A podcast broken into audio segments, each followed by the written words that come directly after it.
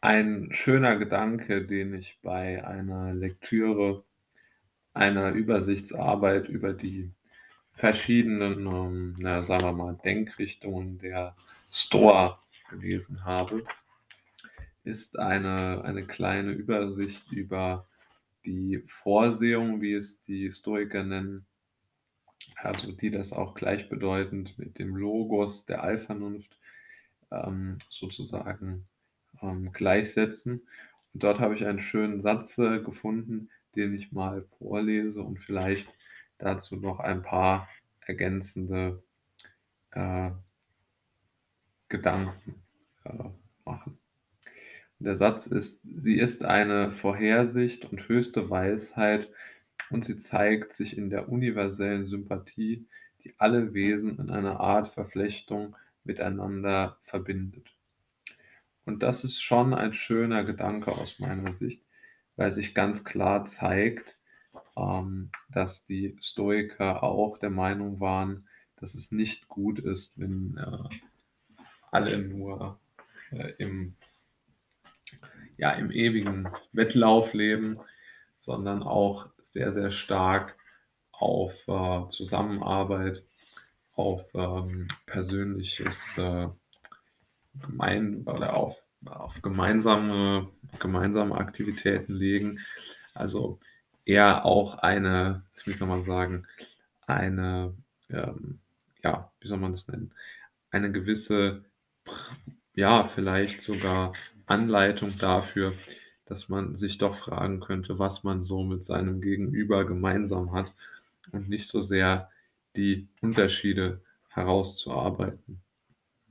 Und was ich auch interessant finde, äh, natürlich ist auch immer die Frage, wenn man der Meinung ist, ähm, es gäbe so einen Logos oder so eine, ich würde sagen, am besten beschreibt man es ja wirklich mit Allvernunft, dann muss man sich ja auch immer fragen, warum es dann Böses auf der Welt gibt.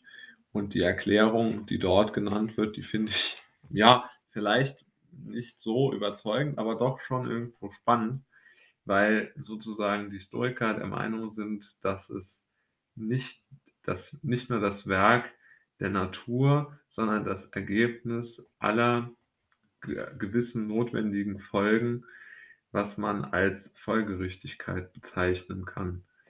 Also so wie den Menschen die Vernunft angeboren ist, so ist ihm halt durch, ähm, durch, die, durch die Zusammen- oder durch das Zusammensetzen der gegenteiligen Position auch irgendwo eine, eine Unvernunft oder ein Hass oder was man auch immer als Gegenteil von Vernunft ansehen möchte, angelegt. Und das empfinde ich schon als sehr ähm, äh, interessanten Gedanken, den man hier entwickelt. Denn klar, wenn man sagt, alles ist deterministisch und vorbestimmt, dann ist es natürlich äh, schon fraglich, wie man denn mit der Vorbestimmung leben kann, äh, vielleicht dann äh, böse zu sein oder was auch immer.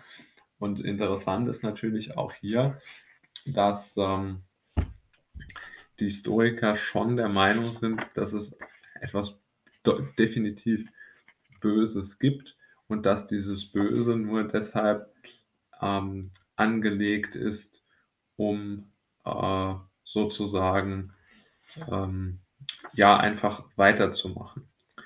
Und wenn man jetzt sich die, die Kernfragen der Stoa nochmal anguckt, finde ich, ist ja immer auch die Frage, die ganz im Mittelpunkt steht, wie man mit Leid äh, richtig umgeht.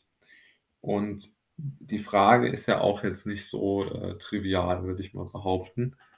Und aus meiner Sicht ist die richtige Antwort, oder die richtige Antwort, aber die, die, die Antwort, die schon sehr sinnvoll ist, dass, äh, das kann man so den Schriften von Seneca zum Beispiel über die Vorsehung äh, nachlesen. Da sagt er auch, dass das Unglück für jeden die Gelegenheit ist, seine wahre Stärke äh, zu zeigen. Und das ist ja auch immer so eine Sache, die ich persönlich immer bei den Stoikern kritisieren würde, weil natürlich nicht jeder eine oder nicht jeder das gleiche, die gleiche Schwere an Unglück immer wieder ertragen muss.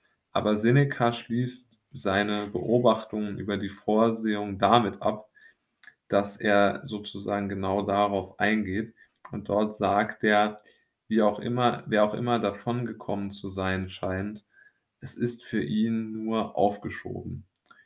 Und das halte ich schon auch irgendwo für richtig. Also es ist schon so, dass einfach sehr, sehr viel auch oder dass alle Menschen irgendwann das Leid ereilt. Und dass dieses Leid vielleicht sogar wirklich jeden einfach trifft. Und vielleicht, vielleicht sollte man sich wirklich niemals in die Schuhe eines anderen Menschen wünschen. Das ist, glaube ich, so der, der absolute Leit, Leitspruch der, der Stoiker.